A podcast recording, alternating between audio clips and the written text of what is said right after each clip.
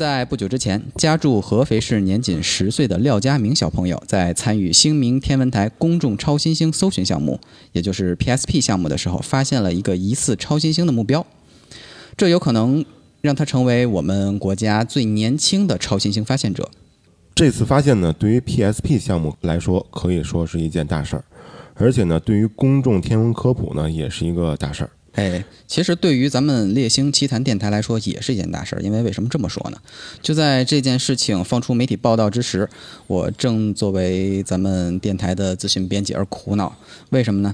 因为我正处于一个比较尴尬的境地当中，感觉没事儿可写。就在我文思枯竭、整天呼天抢地、惶惶不可终日之时，廖家明小朋友突然横空出世，救我于危难之中。哎，给你送来一块五仁月饼，打死我也不吃。所以呢，今天咱们就来聊聊超新星的故事。我是主播 AI，我是客流，我是风轻云淡。那么，首先说说超新星是什么？顾名思义，超新星呢，就是在夜空当中某个地方，我们本来看不见星，突然某一天，在那个地方出现了一颗很亮的星。当然，这是对超新星一种非常非常朴实，也是非常非常幼稚的定义。但是它至少说明了一个问题，嗯，那就是超新星的新，并不是说这颗恒星是新的，而是它是我们新发现的。嗯，也就是说，它刚刚达到这个亮度，可能哎之前来说没有之前这么亮。比较暗，哎，对，其实这里呢，也想跟大家澄清一个概念，就是说，可能有的听众朋友们听到这里会觉得，哎，我有时候晚上看见一些离地平线比较近的亮星，就感觉它在闪呀。那这些东西它是不是超新星啊？因为我看到它在闪啊，一会儿一会儿明，一会儿暗，一会儿明，一会儿暗的。呃，根据我的经验啊，根据我的经验，它八成是飞机。呃，也有可能像这个季节刚升来的、刚升上来的五车二，或者说后半夜快落下去的织女，哎对也有这种感觉。有这种情嗯况，有这种情况。嗯然后在我我想想啊，在我的观测生涯当中，应该是在我上中学的时候吧，有一次观测，在半夜的时候，大家都睡着了，只有我一个人还在这数流星，数啊数啊，突然身边有一个爱好者的惊醒了，然后看到地平线一颗特别亮的星，他说啊，一星闪光，一星闪光，嗯啊，亮度又亮了又亮了，负五、负六、负七、负八。当时我就没说话，我说你接着睡吧，那个是金星，天快亮了。呃，我知道你说的是谁，啊 但是我不提他的名啊，字。我们不敢说出他的名字，是吧？二位介绍就是，呃，超新星的那个就是形成机制跟演化过程，然后我想有有个问题就是什么呢？这个超新星它是一颗恒星的，呃，生命中的起始阶段还是另外的阶段？它是它是一个超新星，我在字面上理解，它就是一个好像生命的诞生一样，是是是可以这么理解吗？呃，怎么说呢？如果说的比较禅学一点啊，死是生的延续，那么它也是一个开始阶段。但是你 把它作为一个恒星看的话，就像我刚才说的，最一开始说的那句话，超新星这个现象其实是恒星最终生命的内生怒吼。我们也可以认为，中国有一句古话叫做“向死而生哎，”。哎，我们凤凰涅槃，死而新生。嗯 啊，下面咱说一下超新星，从物理学上来讲啊，本质上来说，它就是恒星的一次大爆炸。嗯所以说，这根本不是恒新的恒星的诞生，而是恒星在演化末期临死前的最后一声怒吼。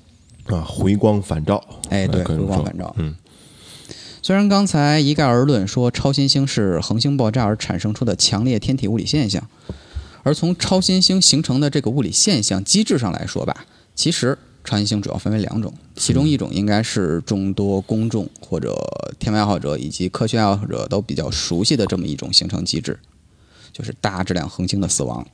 嗯不少人应该都知道，恒星的能源来源于核聚变。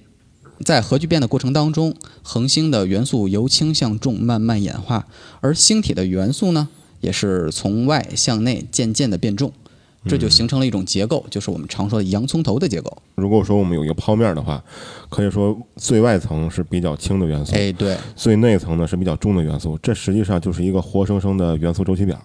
哎，可流说的太对了。基本上这个洋葱头，你从外往里摸，它就是氢、氦、碳、氖、氧、硅、铁这么一个顺序，这么一层一层的向中心慢慢的变重，像洋葱一样一层一层的。嗯嗯然而，恒星的核心一旦形成了铁核，那么后果将是灾难性的。为什么这么说呢？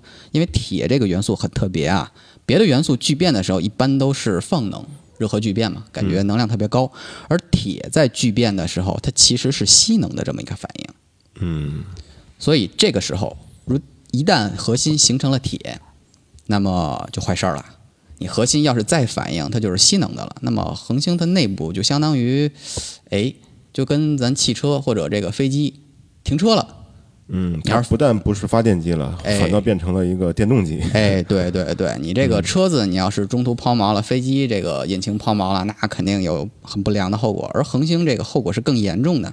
嗯，恒星的核心一旦熄火，那么它就缺少了一个中心向外支撑的这么一个能量支撑。嗯那么你可以做一个想象啊，如果你想想象不出来恒星它这个缺乏支撑是怎么样的，就可以举一个例子。你假设啊，你手里有一万个小钢珠，而在你眼前有一个随时能爆炸的炸弹，你现在同时以很快的速度把这一万个小钢珠朝这个炸弹砸过去，那是一个什么后果？马流星拳，哎，那肯定咣的一下。然而恒星啊，这个更变态了。要是一旦恒星的内部失去了支撑，它的最外壳层向核心塌缩的这个速率啊，根据科学测算，可以达到百分之二十的光速以上。哦，这个相当快了，已经到了一个相对论级别的速度了。那么现在听听众们，你们可以想象一下，比太阳要大好几倍的质量同时向核心坍缩，这是一种什么样的情景？啊，这肯定比我们家高压锅那压力要大哎，对，那是肯定的，你不能比。嗯那么一瞬间，想必会产生非常非常高的温度。那么这一连串的高能反应呢，最后就导致“咣”的一声。啊，天亮了。当然，如果是在附近的有星有这个星星，或者说有一个摄像头的话，我们能会看到这个亮度应该会远远超过原子弹爆炸的那个亮度。呃，你要说在附近有摄像头，这是没有意义的，肯定摄像头就没了。呃，当然，我们现在指的是一个上帝视角啊。假如说，如果有一个第三者的一个观察者在那边的话，哎，你应该会看到非常非常壮丽的一幕。嗯，而且也是最后一幕，哎，对，看完了你也就没了。是那么刚才说了第一种这个超新星，其实还有另外一种超新星，这种超新星比较特殊，而科学界把它统称为叫一 A 型超新星。这种超新星呢，它就不是一个人在战斗了，不因为它不是一个恒星就可以完成的任务，一般呢是由一个白矮星和一个正常恒星组成的这么一个互相环绕的双星系统来完成这一高难度的表演。如果说白矮星和它绕转的这个正常恒星离得比较近了，它会有一个物质交换。嗯，白矮星会把这颗正常恒星表面的物质吸收过来，嗯，有一个吸积作用。就是嗯几几几个恒星一块一块抢一块肉骨头是吧？嗯啊，也不是几颗几个恒星，它就一般是一颗白矮星抢一个正常恒星的这个肉骨头，抢这个恒星的燃料。嗯，这就好像一个白矮星它本身就是一个恒星的遗迹嘛，一个恒星的尸体，他抢一个还活着的恒星的东西，这个有点聊斋了哈，就是哎呀，这这这个 是有点少儿不宜的感觉。哎哎，吸收精气。哎，而白矮星的这个吸积作用呢，其实它是有一个极限在制约着的。好多懂物理的朋友应该知道，在恒星物理学上有一个叫钱德莱塞卡极限，这个极限大概是一点四倍的太阳质量左右。咱们所发现的白矮星当中没有超过这个质量的，一旦超过这个质量，它就会演化成中子星或者演化成黑洞。啊，也就是说，我们太阳它的可以在可以预见的未来，它也会演化成为一个白矮星。哎，对，因为太阳就是一倍的太阳质量嘛，它不可能超过这一点四倍的太阳质量，对对对这是不可能的。嗯，我们的太阳呢，实际上是一个白袍巫师，是吧？哎，白袍巫师。像甘道夫一样啊，最后的这个归宿。那么，在这颗白矮星不断的袭击过程中呢，它会渐渐的接近这个钱德拉塞卡极限，在差不多快到这个钱德拉极限的时候，那么会引起白矮星核心的压力、密度、温度同时的上升。通过一系列的物理过程，让星体出现一个比较糟糕的结果，就是热失控式的核反应。嗯，因为它已经是一颗死亡的恒星了，所以和普通的恒星不一样。它一旦出现了这个核反应，后果是不堪设想的。那么结果也就是“咣”的一声，也是炸了。也是变成超新星。哎，对，这是 E A 型超新星。像刚才我提到了这个钱德拉极限的概念啊，所以这 E A 型超新星有一个特点，它既然都是在1.4倍太阳质量左右爆炸，嗯，那么它就会导致一个非常非常可喜的结果。既然我的引爆质量都差不多，那么最后可以预见的是，引爆之后光度也应该差不多。也就是说亮度。哎，对咱俗话说吧，就是看上去是差不多量。对，看上去应该是差不多量的。当然，这里的差不多量应该指的是绝对星等，哎，对，绝对星等。不是我们在这个地球上所口所观察到的这个目视星等，因为我们哎距离上是有区别的。对对对，你说的这个太对了。一般的 E A 型超新星爆发的亮度是在负的十九点三等左右，绝对星等。而太阳的绝对星等，好多听众朋友以及天文爱好者都是知道的，大概是在四点八等左右。那么这么一算，就应该推出来了，一颗一 A 型超新星爆炸，那么它的这个光度，就是它的绝对亮度，应该是太阳绝对亮度的五十亿倍。哎呦，这样的话，我们在地球上要是烤肉的话，应该就不用炉子了，是吧？哎，对，直接一 举肉肉也就没了。呃，不就是想起熟了那个相声里那老老娘儿是吧？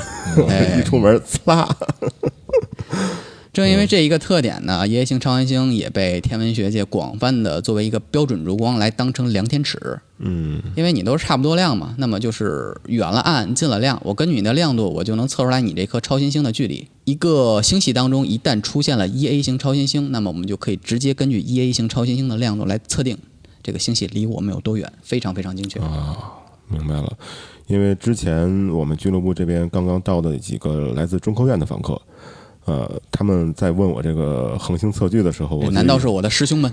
呃，可但是应该是不是一个所啊？就他们也在问我这个恒星啊，包括天体测距的一个问题。当时我就有点恍惚，在这里呢，AI 老师就给了我这个答案，非常的满意。嗯，回头记得请我吃饭。嗯，其实说完了这么多呢，咱们还是回归超新星的这次发现本质上来说，这个十岁的小朋友发现了一颗二点二亿光年左右这么远的一个超新星，而这颗超新星它比较远。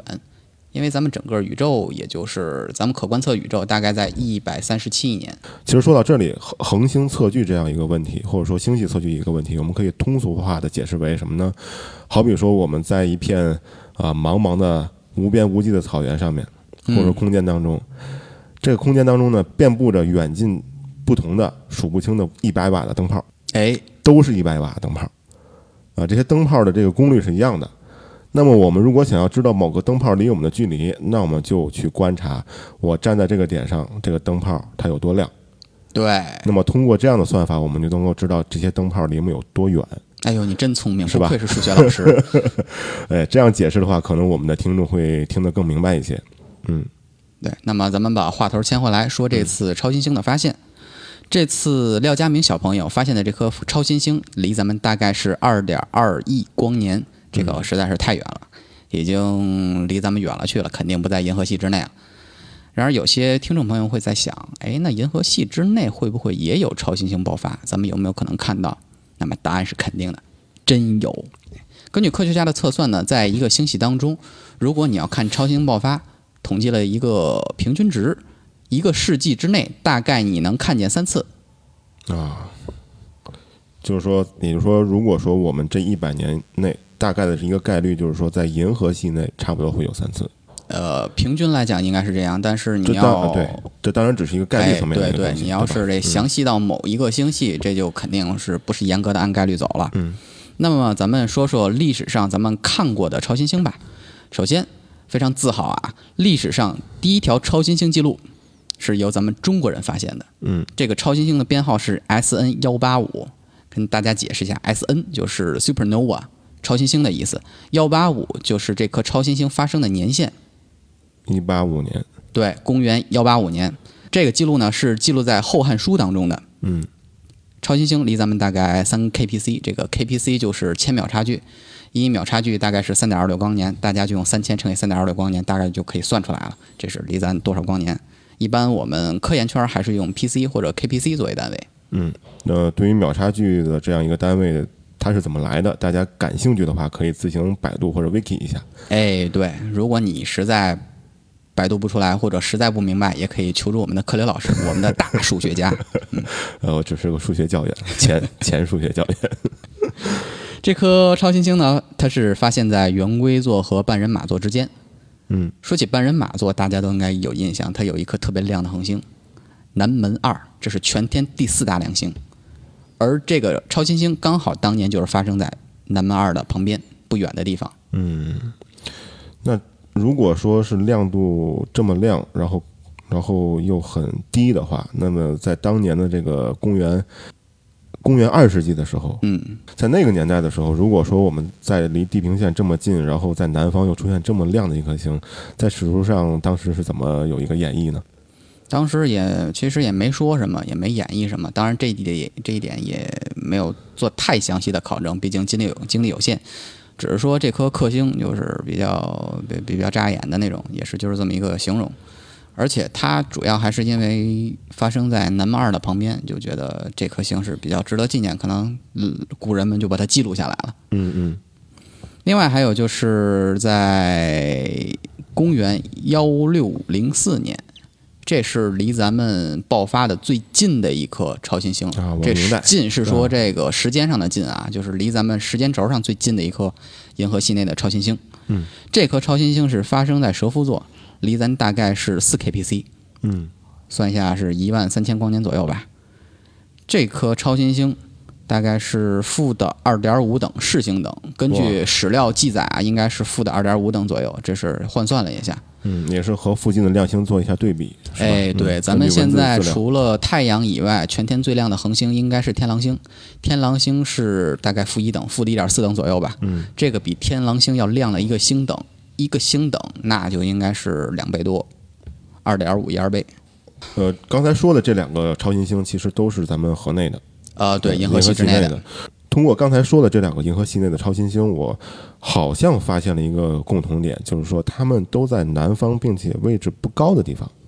这是一个规律呢，还是说一个巧合？嗯，这一点上我很难给你一个确切的解释，因为其实吧，这个超新星发生在哪儿，这完全是一个随机事件。嗯如果说你要说超新星爆发吧，它要说爆发在哪儿，咱银河系作为一个漩涡，应该说是棒旋星系吧，它大多数的超新星应该是爆发在悬臂上。嗯一些比较有年轻恒星的地方，它容易产生产生超新星爆发，或者说一 A 型超新星，它不指望着这个星系比较年轻，它可以是稍微年老一点的、质量小一点的恒星。但是这种恒星从概率上分布，毕竟悬臂啊以及这个星系核附近恒星比较多，从概率上来说，发生在这个地方应该比较多一点，就是离银河这个银道面比较近的地方，应该是这样的。嗯嗯。不过好在啊，咱们这个呃太阳系是处于银河系的这个城乡结合部，啊哎，对，比较边儿，对，比较靠边儿。靠边上。如果说呃太靠近中心的话，物质密集，然后呃，当然可能超新星倒不会太多，哎，对，那块儿中心其实老年恒星比较多，那、但是说如果太靠近小质量的那种。嗯，太靠近中间的话，可能这种各种各样的情况的发生的概率也会多一些。而且最可怕的是，银河系中心不应该还有一超大质量黑洞了吗？哎，没事儿，咱进去玩一圈儿就出不来了。这颗超新星的编号是 S N 幺零五四，确切的说是被记载到了《续资治通鉴》长篇当中。为什么说它比较著名？第一，是因为在世界范围内看到它的比较多；第二，是因为这颗超新星最后形成了蟹状星云 M 一。啊，也就是后来被梅西耶老师给编号在他的星表当中编号为一的这一个，哎，对，对吧？嗯，其实，在这个季节啊，我们在后半夜，呃，在东方应该能够看到 M 一冉冉升起。哎。对对对，能看到 M 一，但是需要你有一定的观测技巧以及观测经验。这个行星状星云不比一般的大的那种弥漫星云啊，比如说 M 四十二那种，它的目标比较小，而且比较暗弱。嗯，你必须有足够的经验去分辨它。所以说，与其说看 M 一更有纪念价值，更不如咱们找一些比较更加容易观测的目标。比方说，在咱们之前的节目中提到的 M 二十七，嗯，这也是一个超新星遗迹，行星状星云嘛。对，以及说 M 五十七，哎，对。啊还有一些 NGC 的，比如说 NGC，NGC 七零零九啊，NGC 七二九三啊，这些都是比较著名的超新星遗迹。嗯，这些超新星遗迹呢，我们在我们俱乐部这边的这个，就是在我们俱乐部这边向公众开放天文望远镜的时候，大家只要带上一个我们现在市面上的呃普通常见的这个单反，通过一个简单的转接环，就能够连接到我们的望远镜上进行简单的拍摄。哎，对你也可以拍出来属于自己的天文照片。嗯，呃，而且呢，这些目标它的优势在于，这些目标的优势在于，只要通过简单的一分钟左右的曝光，您就能够看到它的颜色啊，蓝色啊、绿色，还有一点红色的感对，觉。一分钟都长，一般三十秒就够。嗯，呃，大多数访客在看到自己普普通通的这个相机拍到这种，呃，距离我们千万光年的这些光线的时候，其实都是会忍不住的叫出声来。哎，欢呼雀跃。嗯，其实说到这儿呢，大家既可以来我们俱乐部拍一拍超新星，也可以主动体验一下 PSP 项目。嗯，大家练练自己的眼力，没事儿玩玩大家来找茬啊，这个连连看啊，然后最后把这个活用到 PSP 项目的超新星搜寻当中，这也是对我们天文事业的一个贡献。嗯其实来说，大家听这个呃超新星项呃超新星项目，可能感觉非常高大上，但是其实您只要有一个基本的电脑操作基础，哎，大家都可以来参与这个项目。呃，你像我是从六月底开始，呃，进行了一个正式的这个注册，在这个 PSB 项目的网站上，每天晚上大概从十一点开始，当然可能现在，呃，像新疆那边可能天黑的会更早一点，大概可能每天晚上十点左右就会放图。那么在放图的时候呢，大家我们会有一个讨论群，大家会在里面一进行一些专业的一些简单的思讨论。当然，那个群里是完全禁止灌水的。高清老师这一点管理上，我也是非常支，我也是非常赞成的。就是他在这这个项目当中，他每天所付出的精力是我们的很多很多倍，所以这也是为什么他要把这个 PSP 项目。呃，放在公众平台上这样一个选择，就是说，希望大家能够共同的做一些简单的基础性的，但是又又需要发动群众的这么一个简单的这些对比工作。实际上，这个图片对比就是什么呢？呃，新图和旧图，它会放在一个同样的一个框子里面，您只需要轻轻的点击一下鼠标，就会看到新图和旧图在原位置上的一个对比情况。只需要您看到一些啊新出现的亮点儿，您就可以提交疑似的可疑目标。嗯，那么后期的话，它的系统内会有一些高级用户来进行判读，并且进行补充拍照。啊，如果说后期真的能够进行确认的话，呃，这对于我们自己的这个天文爱好也好，还是说对于我们的天文研究也好，都是一个非常好的一件事情。不过话又说回来了，发现了一颗超新星之后，其实命名它又是一个问题。哎，一般来说吧，当然是国际社会上也是这样规定的，一般超新星是不用个人的名字来命名的，嗯它都会有自己的超新星编号，像刚才我说的 S N 幺八五啊、S N 幺零五四啊、S N 幺五七二啊这种。像古代时候发现的这些超新星，可能一年也就这一颗，那会儿可能就呃，是、不是一年一颗，这一个世纪也就这一颗。，哎对，因为那会儿都是用目视嘛，可能当然现在我们可能一年要发现很多很多颗超新星，这时候可能会有一个更复杂的编号。对，因为咱们是用望远镜嘛，可以看那些河外的超新星。呃，那么好，其实这个 PSB 项目客流参加到现在，我发现他也是对自己身体有些注意的啊。我发现这两个月以来，你的眼睛越来越亮了，嗯，其实也是这个黑眼圈也是越来越大。嗯客流船长。嗯 呃，科克船长是我的偶像。好的，这个我们本期的节目就是聊超新星，聊到这儿。您不知道有多大的收获。如果说能够通过我们这期节目激发您对整个天文的爱，或者说对于超新星发现的爱，这是我们的目的就达到了。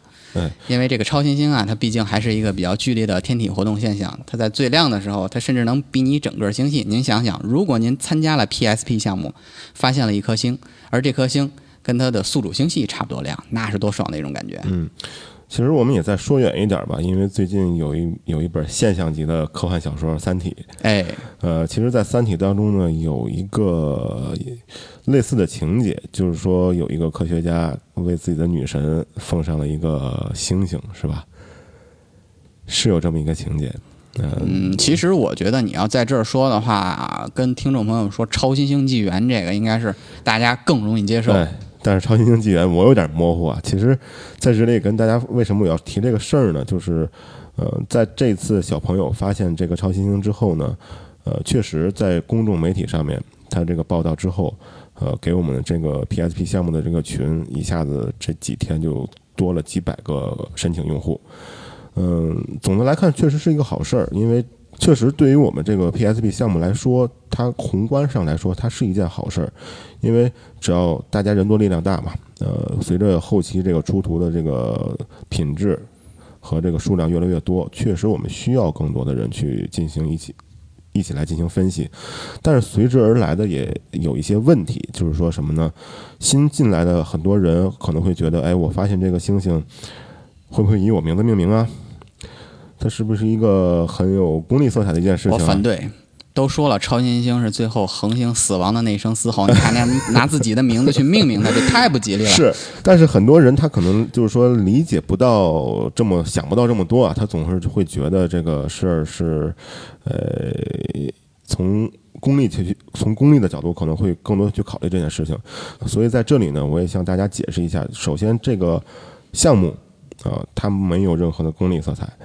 如果说您想以此来进行扬名立万，我劝大家还是，呃，再沉一沉。嗯这个在刘慈欣老师的《超新星纪元》这部小说里面，就说一个超新星爆发这么一个事件，离咱们地球非常非常的近，嗯，然后结果导致了地球上的生命大灭绝。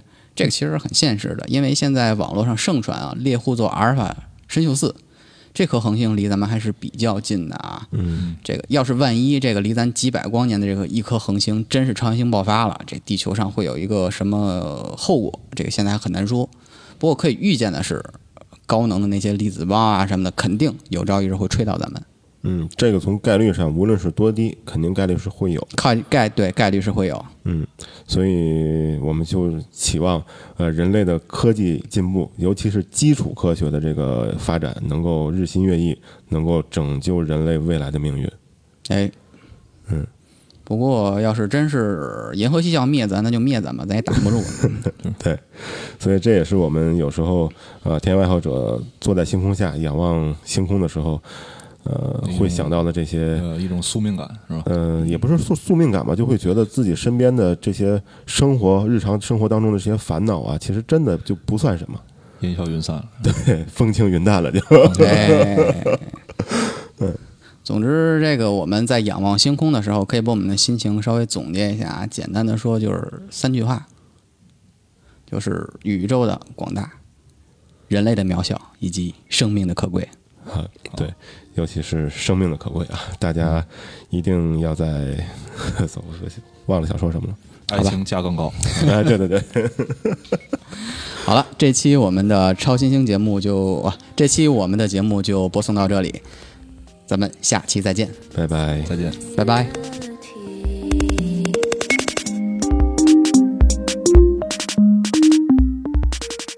猎星奇谈网络电台现已在三个主流播客平台上全面上线。